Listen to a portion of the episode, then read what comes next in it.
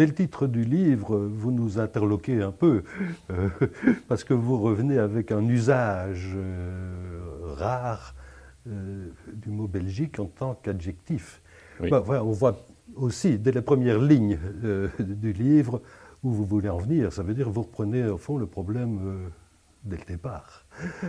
Oui, j'aurais pu mettre l'état belge. Oui. C'est un peu plat, c'est un peu classique, et c'est aussi un clin d'œil avec la, avec la Constitution qui, à un moment donné, parle du lion Belgique. Donc là, le, mot est utilisé, euh, l'adjectif, euh, c'est aussi, c'est pas seulement un substantif. Mais en avançant un peu, on voit aussi que ça renvoie, euh, et c'est votre point de départ au fond, dans cette, parce que bon, c'est les trois temps, hein, d'où venons-nous, où sommes-nous, puis, Ça c'est classique, mais au moins ça a le mérite d'être clair. Oui, et où allons-nous? Ça, où allons-nous? Bon, vous tracez divers scénarios possibles, mmh. bon, mais votre point de départ, c'est quand même euh, un épisode de notre histoire qui s'appelle les États Belgiques unis. Voilà. Et qui, comme par hasard, est à la fois un départ, mais je dirais qu'on peut peut-être envisager à certains égards comme un aboutissement, c'était une confédération. La confédération des États belgiques euh, unis au lendemain de, de la révolution brabançonne. Euh, nous chassons les, les Autrichiens et nous, nous, essayons de constituer non pas, non pas un État, mais une confédération avec des États au pluriel, Belgique avec un S à Belgique, unis avec un S. Évidemment, on est un peu dans le prolongement des, États-Unis, dans mmh. un autre euh, continent. Mais le mérite des choses, c'est que c'est clair sur le plan des Les États-Unis, première mouture, hein, parce qu'il y a eu les États-Unis euh, fédéraux euh, d'après. On n'en était pas encore là. Les États-Unis commencent par être une confédération pour se transformer ensuite en État fédéral. Et ce qui me semblait amusant, en tout cas en recitant les États Belgiques unis, pas seulement sur le plan euh, de l'orthographe, ben, c'était que cette confédération, ben, elle n'a pas vécu très, très longtemps. Euh, les Autrichiens sont, sont revenus. Le centre de commandement d'administration était tout à fait rudimentaire et la confédération s'est donc rapidement effondrée. Oui, mais enfin, on retient quand même du principe parce que euh, vous avez dit qu'elle était rudimentaire, mais le principe, c'est tout de même que euh, cette confédération définit quelques objets dont elle s'occupe et abandonne aux États tout le reste. Voilà, voilà. La défense, les relations extérieures, euh, les finances, c'est tout, c'est tout. Le reste appartient, bien entendu, aux fameux États qui, sont, qui ont accepté de, transférer deux, trois compétences, mais qui, pour le reste, conservent l'entièreté de leurs responsabilités. Mmh. On a oublié ça. Ben, les adeptes du confédéralisme aujourd'hui euh, ont quelque peine à, à, rappeler cet événement triste de l'histoire de Belgique. Oui, parce que ça va voler en éclats, hein, vous, vous l'avez dit, euh, ça va durer quelques mois, quoi, hein, grosso modo, euh, notamment parce qu'on n'a pas les moyens, parce qu'on se dispute entre conservateurs, dirais-je, et libéraux. Il y a Vonk, il y a Van der Noot, euh, il n'y a pas de commandement, il n'y a pas d'administration, on ne met pas suffisamment de, moyens euh, ensemble, et, puis les, puissances étrangères, l'Autriche et puis la France aussi, sont, aux portes de Bruxelles. On saute, je dirais, quelques décennies et on se retrouve en 1830 avec ben, cette révolution qui n'était pas prévue au départ, euh, mais qui, je dirais, le, déroulement des choses étant ce, qu'il est, en arrive à cette indépendance de la Belgique et qui va se vouloir unitaire cette fois-ci. Euh. Manifestement. Là, l'expérience de la révolution brabançonne a au fond porté ses, ses fruits. Plus personne ne parle euh, d'une confédération d'États. L'État fédéral, il est très rapidement mis sur le côté, et donc on part de l'idée un État unitaire, c'est-à-dire un État dans lequel la loi va être la même pour tous. Je rappelle que même ce, texte fondamental de la première Constitution, les Belges sont égaux devant la loi. La même loi.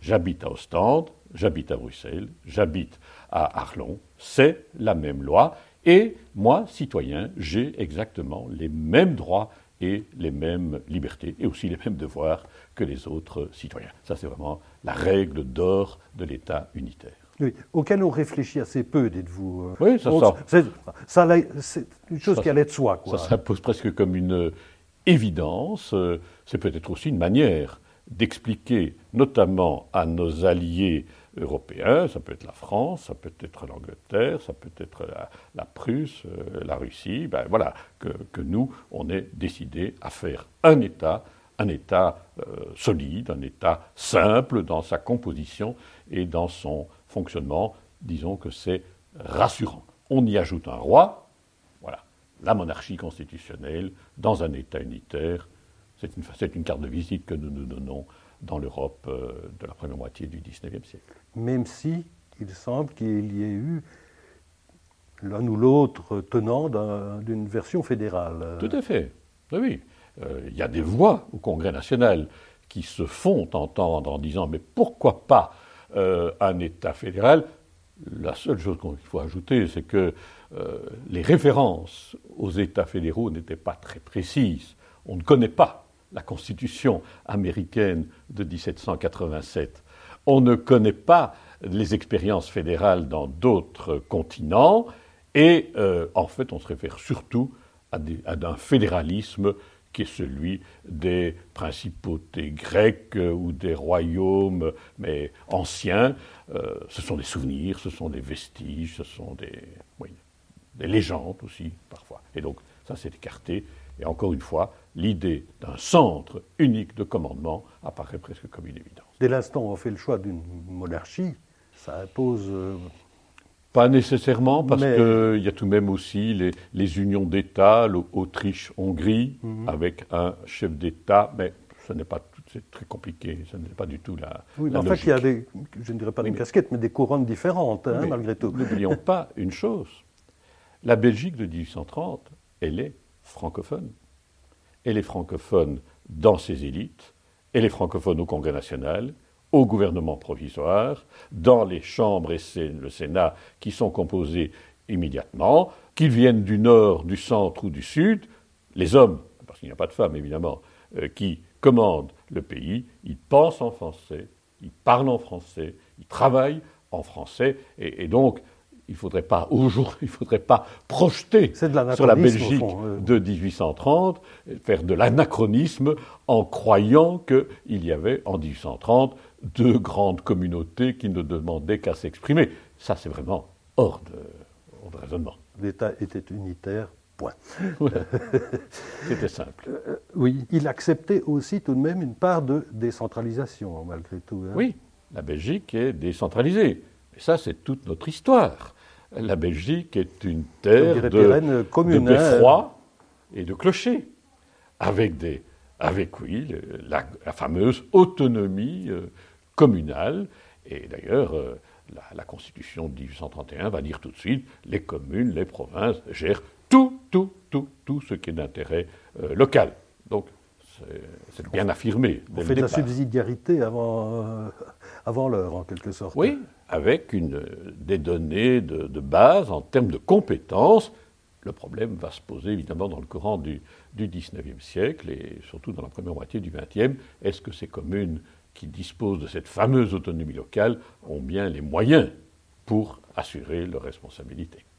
Mais n'empêche, vous soulignez la belle robustesse, au fond, de cette constitution originale. Ben écoutez, pendant Ou originelle, pratiquement 150 ans, elle va rester immuable, sauf les transformations concernant le droit de suffrage, qui, va s'étendre, évidemment, pour aller jusqu'au suffrage universel, masculin d'abord en 1919. c'est une longue histoire. Et hein, puis 1948 euh, pour le suffrage euh, des femmes. Mais en dehors de cela, les, structures, les modes d'organisation et de fonctionnement euh, restent fondamentaux, restent les mêmes. Et c'est évidemment 1970. Bah, là, c'est l'évolution. nous ne sommes plus dans un État unitaire, nous sommes dans un État fédéral. La loi n'est plus la même pour tous. Oui, mais avant d'en arriver là, il y a tout de même aussi un changement de l'espace. Nous nous sommes inscrits dans quelque chose qui nous dépasse, qui est euh, l'Europe. Au lendemain de la Seconde Guerre mondiale, évidemment, euh, il y a la préoccupation européenne qui se manifeste à partir de 1950. Ça nous gêne un peu aux entournures parce que nous n'avons pas tout à fait les, moyens, euh, notamment les moyens constitutionnels, pour entrer dans l'Europe. On le fait un peu à la marge, sinon en contradiction avec les textes constitutionnels. Il faudra attendre 1970, encore une fois, pour que l'on passe dans des documents qui inscrivent cette intégration européenne. Donc, la Belgique forte de ses communes et de ses provinces par le bas, la Belgique qui, trouve aussi un, exutoire euh, au niveau européen. Certains vont diront qu'elle se vide un peu par le haut et par le bas. Alors, on en arrive déjà, vous venez déjà de l'évoquer, euh, au deuxième euh, volet, où en sommes-nous? Ben, Tout commence cette fois, euh, effectivement, en 1970, hein, puisque ce qui faisait le, fondement de cet État unitaire, c'est tous les Belges sont égaux devant la loi, eh bien, ça vole en éclats, le cas de le dire. La loi n'est plus la même pour tous. Gaston Eskens dit dès février 1970, l'État unitaire est dépassé par les faits. Et donc, on est dans, un, dans une autre technique, dans une autre problématique. c'est une façon de raisonner tout à fait euh, différentes. Et, je prends un exemple parmi, d'autres, je veux bâtir, je veux construire, euh, euh, ce n'est plus la même loi.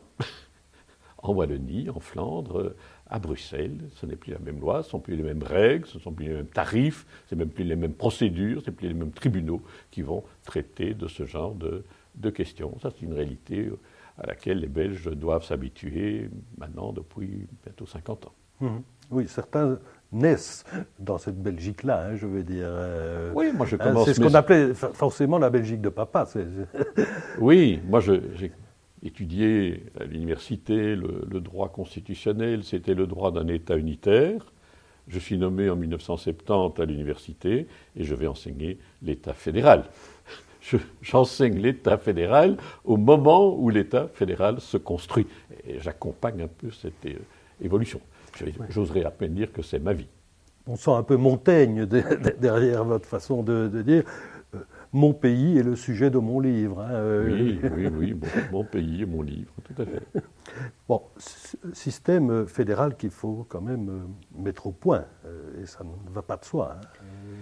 Là, c'est évidemment une des difficultés majeures, c'est que dans les États fédéraux que nous connaissons dans, dans le monde, c'est le mouvement inverse qui C'est d'abord le mouvement inverse, c'est un fédéralisme par association. On s'unit, rappelez-vous la vieille formule du roi Baudouin, fédérer, c'est d'unir dans, dans, la différence acceptée. Euh, c'est un fédéralisme d'association des, des, provinces, des lenders, des États, entre guillemets, qui, qui, disparaissent finalement pour s'intégrer dans, un nouvel État euh, fédéral. Nous faisons exactement le chemin inverse. Nous prenons un peu la route fédérale à rebours. Euh, nous partons d'un État unitaire qui va donner des compétences, des moyens à des communautés, des régions et toujours un peu plus. Et il n'y a pas de cheminement en sens inverse. Est-ce un mouvement original? Je veux dire par là, est-ce que d'autres pays ont fait la même expérience, euh, je dirais même avant nous. Si je cherche un, exemple, mais ce n'est pas nécessairement un bon exemple, c'est l'exemple de la Tchécoslovaquie, un État artificiel qui est créé euh, au lendemain de la Première Guerre mondiale, créé comme un État euh, fédéral et qui va se distendre euh, à un point tel qu'à un moment donné, c'est le divorce de velours, rappelez-vous Václav Havel, mm. euh, et la constitution de la Tchéquie et de la Slovaquie comme deux États indépendants. Là, c'est la dissociation qui va jusqu'à la dislocation. Oui, mais est-ce qu'on en est passé par un stade fédéral? Oui. oui. oui. Il y a eu une période où c'était la Tchécoslovaquie avec un tiret d'ailleurs entre mmh. Tchéco et euh, Slovaquie. Mais l'exemple est intéressant parce qu'il montre aussi que dans beaucoup d'États fédéraux, dans la plupart des États fédéraux, on travaille dans le multipolaire. 50 États aux États-Unis, 26 cantons en Suisse, 16 Länder allemands, 10 euh, provinces canadiennes, etc., etc fédéralisme multipolaire. En Belgique, nous sommes évidemment dans un fédéralisme bipolaire bipolaire. C'est le Nord, c'est le Sud. Alors je sais bien qu'il y a aussi la communauté germanophone, je sais bien qu'il y a la région euh, bruxelloise, mais dans les institutions fédérales telles qu'elles fonctionnent, tout se fait à deux. Conseil des ministres, sept ministres francophones, sept ministres flamands. La Chambre, j'en suis membre, deux groupes linguistiques. La Cour constitutionnelle, six juges francophones, six juges flamands. Cour de cassation, Conseil d'État, haute administration, armée, etc. Même système 1-1. Et donc, il y a là un fédéralisme qui est foncièrement bipolaire. Et je serais presque tenté de dire qu'entre le fédéralisme multipolaire et le fédéralisme bipolaire, il y a plus d'opposition que de ressemblance. Plus de différence en tout cas. Parce que le fédéralisme bipolaire, c'est toujours le, regard tourné sur, sur l'autre, un regard qui peut très vite devenir envieux, concurrentiel, presque qu'il y a un sens, jaloux. presque, le sens, presque, le sens, psychiatrique de mot bipolaire. Je veux dire, euh, on est quelque part euh, entre euh, la nécessité de, coopérer et en même temps une sorte de rivalité. Vivre avec, mais aussi vivre en, rival. Et donc, c'est un fédéralisme de confrontation, de compétition, de concurrence. Et, ça, c'est un peu un, un nid, un nid à problème, un nid à querelle.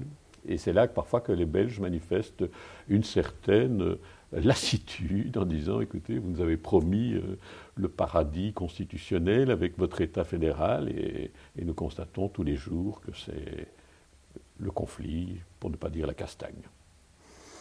Il a fallu découper aussi toutes ces compétences. Parfois, ça, il y a des chevauchements, enfin, il y a des, tiraillements. Euh, est-ce qu'on a les moyens de sa politique euh, On a voulu faire pour un bien et, peut-être euh, n'a-t-on pas tout à fait réussi. Je veux dire par là que en 1970, on raisonne plutôt en termes de blocs de compétences. Je prends l'exemple de, l'enseignement, ben, l'enseignement, c'est tout l'enseignement est communautarisé, les programmes, les méthodes, le personnel, les bâtiments, les transports, le financement, tout, tout, tout, tout est euh, communautarisé. À partir de 1980, là, on a voulu un peu finasser. ce que j'appelle euh, la dentelle ou le tricot. Hein, un point à l'envers, un point à l'endroit. Euh, et donc, on va dire telle compétence est une compétence fédérale, mais par exception, telle autre compétence est régionale. Ou l'inverse, on va dire telle compétence est régionale, mais par exception, tel aspect est fédéral. Prenez simplement l'exemple des, routes, de la mobilité, la voirie, bah, compétence régionale aujourd'hui, mais pas les autoroutes, qui restent euh, nationales, sinon européennes. Et ça, évidemment, c'est un élément qui induit les, complications et les, difficultés, au point que, euh, à part, je dirais, les spécialistes de la Cour constitutionnelle ou du Conseil d'État, et on peut les compter sur les doigts de, deux mains, euh, à part cela, euh, le brave citoyen ne sait plus très bien qui fait quoi, avec précision. Oui, on anticipe peut-être sur la troisième partie, hein, vers quoi allons-nous?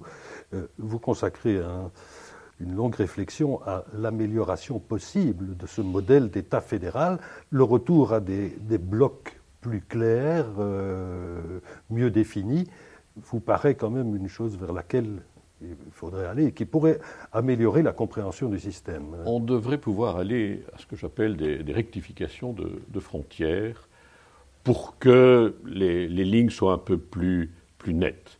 De là à croire que des blocs entiers de compétences, comme on dit parfois, pourraient être refédéralisés, renationalisés, ça j'avoue que je n'y crois pas beaucoup et je me dis même que le raisonnement est extrêmement dangereux. Pourquoi? Parce que notamment au nord du pays, on a tendance aujourd'hui à dire nous avons acquis un certain nombre de compétences, l'enseignement, la culture, l'emploi des langues, les compétences sociales qui sont dans leur prolongement, et comme nous avons la majorité au sein du Parlement, et pourquoi pas aussi la majorité au sein du gouvernement, dont on dit qu'il doit être paritaire, mais qui ne l'est pas euh, en réalité, à ce moment-là, je reprends le pouvoir au niveau fédéral pour imposer ma propre loi. Ça, c'est difficile à accepter dans un système qui, pour moi, doit être un système équilibré Le fédéralisme repose sur l'équilibre des composantes. Et la symétrie. Et l'apostrophe euh, asymétrie, parce que là, euh, je me fais souvent cette réflexion, il n'est pas indispensable que toutes les communautés et que toutes les régions aient exactement les mêmes compétences, les mêmes moyens et les mêmes institutions. Pour prendre un exemple, si les francophones, qui sont à la fois wallons et bruxellois, veulent développer entre eux des synergies pour euh, gérer ensemble les mêmes compétences, pourquoi pas Ça ne veut pas dire pour cela que la Flandre doit nécessairement adopter le même raisonnement. On est déjà quand même dans cette situation-là. Euh, on l'est dans euh, certaines matières. Bah, à beaucoup d'égards quand même, parce que, bon, euh, région et communauté flamande. Oui, mais c'est une asymétrie qui est essentiellement sur le plan institutionnel, pas sur le plan des, de l'attribution des compétences et, des moyens. Hum. Alors, vers quoi pouvons-nous aller? Ça. Je ne suis pas Madame Soleil. Ah, je, ne joue pas au pronostic. Ah non, mais, mais, pourtant, vous, vous, y risquez d'une certaine manière. En tout cas, vous tracez ce qui euh, vous paraît plausible d'une certaine manière. J'essaye surtout de montrer que quand on réfléchit à l'avenir, il y a deux voies qui sont quand même des voies totalement euh, différentes. On parle beaucoup de réforme de l'État, mais en réalité, ou bien ça signifie que je fais une réforme de l'État qui est une réforme dans l'État, dans l'État belge, pour être précis. Alors on rectifie des frontières, oui, c'est ce dont on, on des parler, compétences, etc., Bon, ça, on peut travailler dans ce sens-là, euh, ou bien on met en cause l'existence de, l'État. À ce moment-là, on ne peut même pas parler de réforme de l'État, c'est la contestation de l'État, c'est la démolition de l'État belgique pour voir éventuellement comment les choses pourraient se passer. Oui, donc deux volets dans ou hors Belgique, euh, en euh, quelque sorte. Encore ou stop. Stop ou encore, oui. c'est comme, euh, c'est comme on veut. Vous insistez toujours, et ça, au travers de ce que j'ai pu lire chez vous, sur des questions de méthode. Pour vous, c'est quelque chose de fondamental, de la rigueur dans la méthode. Autant que possible.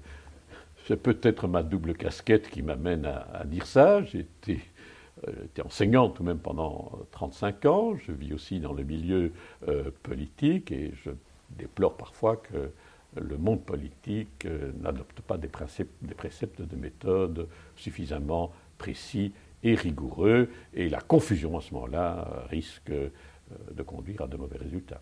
Oui, mais alors bon, si nous restons dans le cadre belge, ou Belgique, c'est comme on veut. Mhm. Euh, première recommandation, le sens des réalités. Que faut-il entendre par sens des, réalités? Ah ben, Le sens des réalités, c'est de regarder les réalités en face et de ne pas vivre, par exemple, dans une Belgique euh, nostalgique, euh, unitaire, la Belgique de papa, comme on disait il y a un instant. Il y a des réalités politique, économique, sociale, culturelle, linguistique. Euh, il faut tabler sur ces réalités-là euh, et, pas, et pas vivre dans une Belgique euh, idéale. Je constate qu'il y a encore beaucoup trop de, de Belges qui, au fond, n'acceptent pas le fédéralisme. Hmm. Mais il faudrait aussi probablement avoir des sources d'information sérieuse et crédible. Je prends par exemple. Ça, ça les livres de l'Académie. Oui, certes, mais je veux dire, je prends par exemple le cas des, fameux transferts de sécurité sociale, etc. Mais selon les sources, euh, on a des chiffres différents euh, qui peuvent varier, qui, bon, euh, considérablement parfois. Et le citoyen qui doit bien prendre son information quelque part, c'est plus parfois très bien à quel ça se voue. je vais prendre un exemple tout à fait simple. J'entends souvent des comparaisons, notamment du côté euh, flamand, qui disent, ben voilà, la Flandre, c'est autant. Autant d'emplois, autant de moyens financiers, autant de personnes occupées, etc. Et puis, il y a la Wallonie, et on fait la même comparaison. Et on fait les, les distinguos entre ces deux systèmes en oubliant qu'il y a au centre du pays une région dans laquelle il y a tout de même euh, un million, euh, cent mille personnes, euh, poumon de l'économie, lieu d'implantation d'un certain nombre d'entreprises, voilà, terrain essentiel pour l'emploi. Alors, moi, je veux bien faire une, comparaison entre Flandre et Wallonie, mais si je mets Bruxelles en dehors du jeu, ben, c'est tout à fait irréaliste. Oui, ça, ça perd son sens. Euh, et évidemment, chacun sait que Bruxelles, c'est aussi 90% de francophones. Hmm. Oui, donc, euh, encore une fois, sérieux. ce n'est euh, pas indifférent. Sérieux dans tout ça. autre aspect sur le plan méthodologique, à la fois pas de précipitation, mais pas non plus d'atermoiement funeste.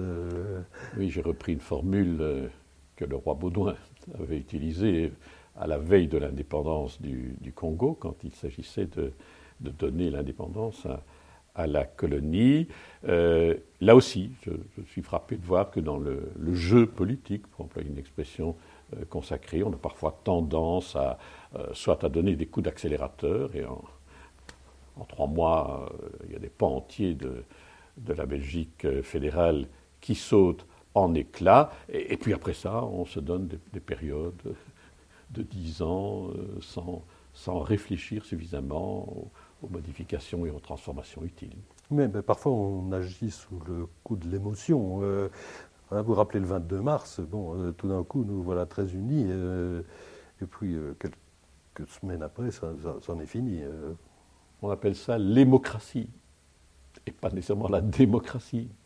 La dictature de l'émotion, la réaction sur l'événement, euh, et évidemment les, événements du 22 mars, ont obligé quand même les hommes et les femmes politiques à, réfléchir en se disant mais est-ce qu'il ne faudrait pas dans, dans l'État euh, un centre de commandement, un centre de direction, euh, et qu'on puisse dire à un moment donné, voilà, les mesures à prendre dans les écoles, dans les transports, dans les logements sociaux, etc., dans les aéroports.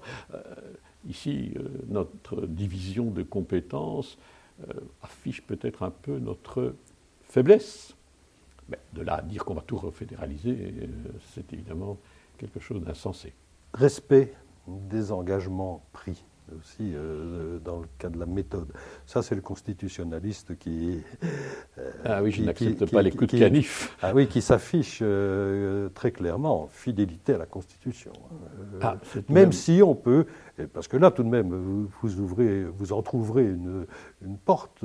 On peut peut-être faciliter un certain nombre de choses, euh, la révision, etc., les conditions de révision, signature de traités, etc. Il y a des choses qui peuvent peut-être s'améliorer là aussi, euh, mais tout de même, un socle intangible et dont on ne discute pas si on reste dans le cadre belge, si je puis dire. Encore une fois, lorsqu'on est deux, lorsqu'on n'est que deux, la moindre des choses est de respecter le contrat de mariage. Et la fidélité et la loyauté en font partie.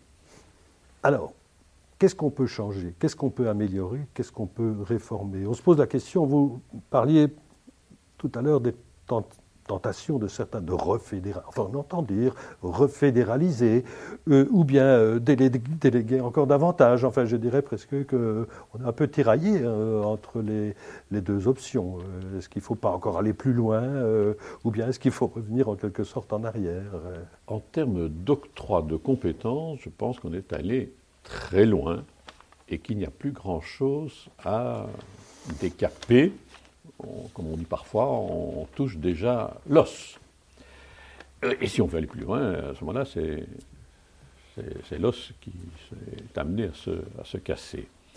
Euh, par contre, je crois qu'en termes de coopération, collaboration entre les communautés, les régions, l'État fédéral, il y a vraiment toute une réflexion à, développer pour instaurer des concertations, des, des coordinations aussi dans, l'exercice des compétences. Mais vous allez dire que si, je vous cite, hein, si on est sérieux, euh, l'État fédéral a encore de beaux jours devant lui. Euh, oui, mais voilà, si, on, est, sérieux, c'est-à-dire si on. Eh oui, qu'est-ce que vous mettez derrière le mot sérieux euh? ah ben, Je, m'insurge contre la dictature de l'émotion qui, à un moment donné, dit sur un coup de tête, on renationalise, ou au contraire, on, on régionalise à tout craint. Sur le plan institutionnel, la situation actuelle vous convient, si je puis dire? Ah non, il y a tout de même des, lacunes. Hein. Euh, je crois par exemple que nous sommes euh, arrivés à un stade où tout l'exercice des compétences internationales, là nous avons vraiment fait preuve de beaucoup d'originalité, à l'inverse de tous les autres États fédéraux dans le monde, nous partons d'un grand principe, si je suis compétent à l'intérieur, je dois aussi être compétent à l'extérieur. Ça signifie quoi? Ça veut dire aussi que nous allons exporter nos querelles et nos conflits et nous allons les exposer à l'étranger sur la scène internationale. Ce qui, moi, ne m'a jamais vu récemment. Hein, beaucoup... Euh. Oui, le CETA, etc. Moi, je pars toujours de l'idée qu'on lave son linge sale en famille. Et que, à l'extérieur, en tout cas, on essaye de faire bonne figure. Ce n'est pas tout à fait le cas. On devrait tout de même, je crois, réfléchir à des mécanismes qui obligent, bien sûr, l'État fédéral, les communautés et les régions à se concerter avant de décider euh, de la position que la Belgique va porter à l'étranger, mais le jour où cette position est arrêtée, eh ben, c'est l'État belge qui, à travers ses institutions, peut euh, fonctionner à l'extérieur. Si je regarde les actions de l'intérieur, moi, je suis un vieux sénateur, un ancien sénateur plus exactement. Euh, je me dis quand même que dans tous les États fédéraux, le système bicaméral est de règles. Le Sénat américain est sans doute le, meilleur exemple. Le Sénat américain qui représente les 50 États et qui est devenu une assemblée extrêmement prestigieuse, puissante, compétente, etc. Euh, nous, ben, nous, on est pratiquement dans un système monocaméral. Euh, je suis député, je suis à la Chambre des représentants, je ne m'en plains pas, mais je constate tout de même que les législations, dans ce contexte-là, sont faites parfois à la va-vite, euh, à l'improviste, sans prendre le temps d'une réflexion suffisante. La réforme du Sénat a été une catastrophe trop ou pas assez d'institutions Est-ce qu'on simplifie, qu'on complique encore? Ça paraît déjà.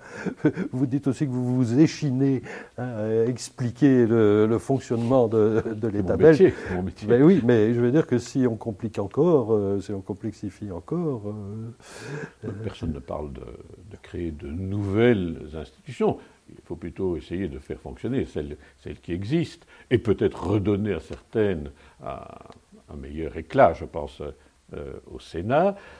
Pour le reste, on peut faire des simplifications, notamment, je trouve que sur le terrain bruxellois, on pourrait un peu élaguer les, les institutions existantes, les commissions communautaires françaises, c'est particulièrement communes, etc., etc.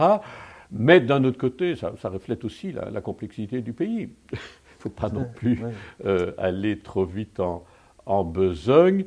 Euh, on peut élaguer un petit peu, on peut aussi se poser par exemple la question de savoir si, les provinces ont encore euh, un avenir devant elles, ou si elles ne devraient pas être conçues beaucoup plus comme un élément d'exécution des politiques qui sont établies au niveau régional. Pourquoi faut-il euh, cinq conseils provinciaux au sud du pays cinq députations provinciales au sud du pays. On pourrait très bien travailler avec des, administrations décentralisées par rapport à la région. Alors, ouvrons le second volet. Euh, si nous réfléchissons alors en termes hors Belgique. Oui. Euh, quoi La Confédération. Alors, euh, nous en revenons à ce dont nous parlions en, commençant. Alors, l'idée est évidemment dans le programme d'un certain nombre de partis politiques, soit la NVA, le CDNV aussi. il faut savoir de quoi on parle. On a commencé par cela en disant la Confédération, c'est une association, c'est une union d'États qui sont souverains et qui sont indépendants et qui décident de travailler ensemble. Si je cherchais une comparaison, euh, je dirais que ben, c'est un peu le Benelux. Il y a trois États, Belgique, Pays-Bas, euh, Luxembourg, mais qui décident de travailler ensemble, par exemple, pour l'élaboration de certaines législations. Ça n'empêche pas que la Luxembourg, chacun Bruxelles, chez soi. chacun chez soi, et les vaches seront bien gardées. Donc, on est devant des États indépendants. La Wallonie est devenue indépendante, la Flandre est devenue indépendante, Bruxelles est devenue indépendante, et alors on imagine qu'elle collaborerait sur quelques points, etc. J'avoue que je n'y crois pas du tout. Oui, mais ça suppose d'abord qu'elles se sont séparées avant de se réunir. Ça suppose effectivement qu'elles se sont séparées et puis qu'elles se réunissent sur la grande place de Bruxelles pour décider euh, sur quoi elles vont éventuellement euh, travailler ensemble. Mais vous savez, quand on se sépare, euh, ce n'est pas nécessairement le moment où l'on va faire les plus beaux contrats de collaboration. Et donc, je crains surtout que le confédéralisme soit présenté notamment à l'opinion publique francophone, comme étant une variété de fédéralisme. Un fédéralisme approfondi, comme disent parfois certains, un fédéralisme poussé à, ses extrêmes, alors qu'entre fédéralisme et confédéralisme, il y a une opposition qui est une opposition radicale. Ce n'est pas moi qui le dis. Tous mes collègues à l'étranger expliquent clairement qu'il y a là une distinction radicale. Tous les ouvrages de droit international ou de droit constitutionnel disent la même chose. Il y a quelques Belges, on peut encore se demander s'ils portent bien le nom de Belges, qui, sont qui en viennent à croire que là, en Belgique, on va, on va trouver une formule euh, miracle. Ça, c'est le fédéralisme pour les gogos. C'est pour j'ai employé parfois une expression un peu plus crue pour dire que on nous vend des vessies pour des lanternes. Oui, mais bon, il y a si on regarde la Confédération helvétique, par exemple, c'est un contresens, cette Confédération helvétique. Euh, parce que la Confédération helvétique, avant 1848, était une confédération d'États.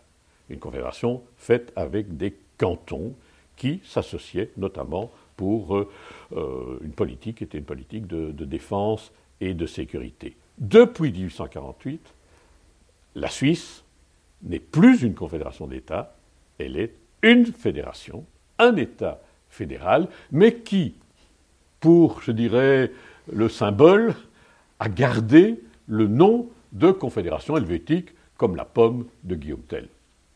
Mais ça, oui, bien, donc... on s'accroche à un mot, à un symbole, ou au contraire, on dit que la Suisse est l'État fédéral par excellence, le prototype de l'État fédéral en Europe. Donc, il ne faut pas, surtout pas employer l'exemple suisse, puisque l'exemple suisse, c'est l'exemple d'un État fédéral et pas d'une confédération. Oui, mais enfin, dont l'intitulé peut, euh, amener la confusion. Induire en erreur. Voilà. Alors, euh, autre volet possible, euh, on a parlé de la Tchéquie et de la Slovaquie, bah, la séparation, effectivement, pure et simple. Ça reste dans l'ordre du possible évidemment, se pose la question de ce qu'on fait euh, de Bruxelles dans ce cas. C'est le problème du divorce, divorce belge, comme disait déjà Lucien Outers il y a quelques années, divorce, avec évidemment la question de savoir qui prend quoi. Qui garde les enfants Qui garde les enfants, mais les enfants c'est un peu Bruxelles. Euh, comment établit-on les, limites des nouveaux territoires Comment répartit-on les, biens et les ressources financières euh, Vous savez, le, Brexit aujourd'hui est là pour nous montrer que les séparations, ça prend parfois du temps, de l'énergie, que ce n'est pas si simple que cela de, découper dans, la, trame d'un État pour en constituer euh, de nouveaux. Oui. Ceci dit, je faisais un peu la réflexion aussi pour, prendre pour garder la métaphore. Euh, quand on est les enfants dans, un divorce, parfois ça peut avoir quelques avantages. Si papa ne veut pas, on va demander à maman. Euh, c'est ça, oui, oui, oui. ou inversement. Hein. C'est ce qui circule pour le moment comme idée, c'est de dire mais demandons aux Bruxellois euh, où ils veulent payer leurs impôts, où ils veulent voter, où ils veulent obtenir le bénéfice de, euh, des allocations familiales ou le bénéfice des prestations de soins de santé. Euh, c'est évidemment quelque chose qui est très heurtant pour les, pour les Bruxellois qui, euh, qui ont tendance à dire ben, nous sommes capables de nous décider tout seuls et nous n'avons pas besoin comme ça de, de deux grands frères qui s'arrachent les enfants. Mmh. Séparation unilatérale de la Flandre. Dit, bon, Oui. Je, je m'en vais. euh, Mais ça, c'est le Bye Bye la- Belgium. je claque la porte. euh, Ça, c'est l'émission de télévision. Bye Bye Belgium qui avait tout de même euh, Secoué beaucoup de monde, hein, oui, ça. qui a surpris beaucoup de monde. J'ai dit secoué carrément. euh. secoué, surpris, interloqué, et d'un autre côté, pas tout à fait euh, irréaliste, parce que c'est quand même un des scénarios euh, possibles. Un des partenaires dit, ben voilà, moi je, n'ai plus envie de, travailler ensemble, de vivre ensemble, de me compliquer la vie. Vous ne voulez pas le divorce, ben moi je m'en vais. Je m'en vais. Et je crée un nouvel État que je dois faire reconnaître évidemment par la communauté internationale un nouvel État qui doit entrer dans l'Union européenne, qui doit entrer aux Nations Unies, qui doit entrer dans toutes les grandes euh, institutions, associations internationales. Et, j'allais dire, et nous et, nous, ben, nous, à ce moment-là, nous sommes la Belgique euh, résiduelle, comme j'ai souvent dit. Euh, nous gardons le nom, nous gardons les institutions, certaines institutions en tout cas. Le territoire est amputé de 40%, la population est amputée de, de 60%, euh, mais nous assurons la, la continuité du pays et nous gardons bien sûr notre place dans l'Union européenne et dans les organisations internationales.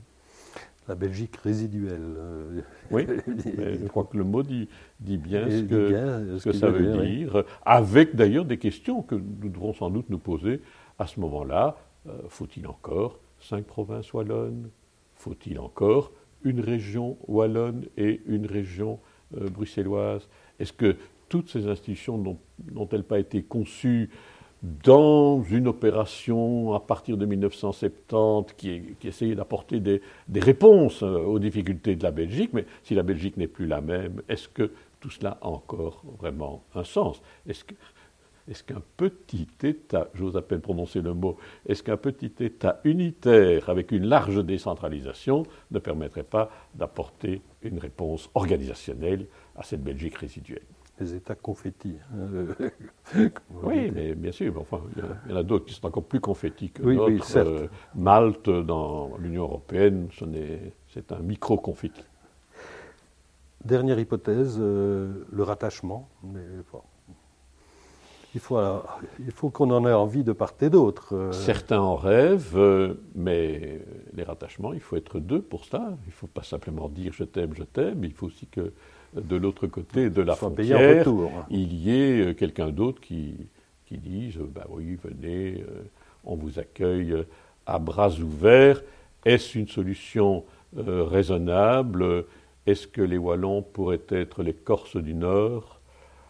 Ou les Bretons euh, septentrionaux J'avoue que je n'y crois pas beaucoup. Euh, autant il y a une communauté, j'allais dire, de langue, de culture, pourquoi pas d'enseignement, euh, à travers l'appropriation d'un certain nombre de valeurs et d'idéaux qui nous sont communs, autant une organisation politique qui fédère ce genre de préoccupations me paraît beaucoup plus délicate à instaurer, euh, sans compter que ça signifierait que dans l'Union européenne de demain, euh, certains États seraient enclins à développer des manœuvres irrédentistes pour essayer de s'accaparer les morceaux d'autres États.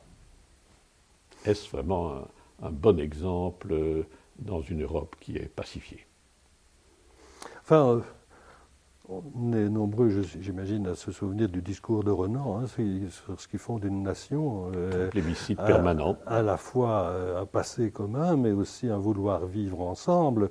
On pourrait se poser la question, euh, dans le pays aujourd'hui, à quel niveau, si je puis m'exprimer comme ça, se situe le vouloir vivre ensemble Alors, le vouloir vivre ensemble, je- j'adhère évidemment à la formule de, de Renan, hein, qui, qui demande un plébiscite permanent de- des hommes et des femmes qui vivent dans un pays et qui adhèrent aux préoccupations de, de celui-ci. Euh, maintenant, ce, ce vouloir vivre et, et ce plébiscite, il peut aussi se décliner à différents niveaux. On peut se retrouver à tout instant dans une communion d'esprit et de pensée. on peut aussi se retrouver à des moments euh, séparés dans cette même préoccupation. Il y, a, des degrés dans cette forme euh, d'adhésion. Non, ce qui me paraît euh, tout de même important à dire, c'est que si l'on franchit le cap de l'État fédéral, si on franchit cette mise en cause, donc, cette volonté de vivre ensemble dans un même État, je suis enclin à dire qu'il n'y a plus rien après. C'est là que je me suis permis de citer euh, Juliette Gréco. Hein. il n'y a, plus d'après. il n'y a plus d'après. Il n'y a plus d'après. Il n'y a pas d'après, mais il n'y a plus d'autrefois non plus. Hein, il n'y a plus d'autrefois. Moi, je ne suis pas un nostalgique, mais il n'y a rien d'après, ou alors là, c'est vraiment la débandade.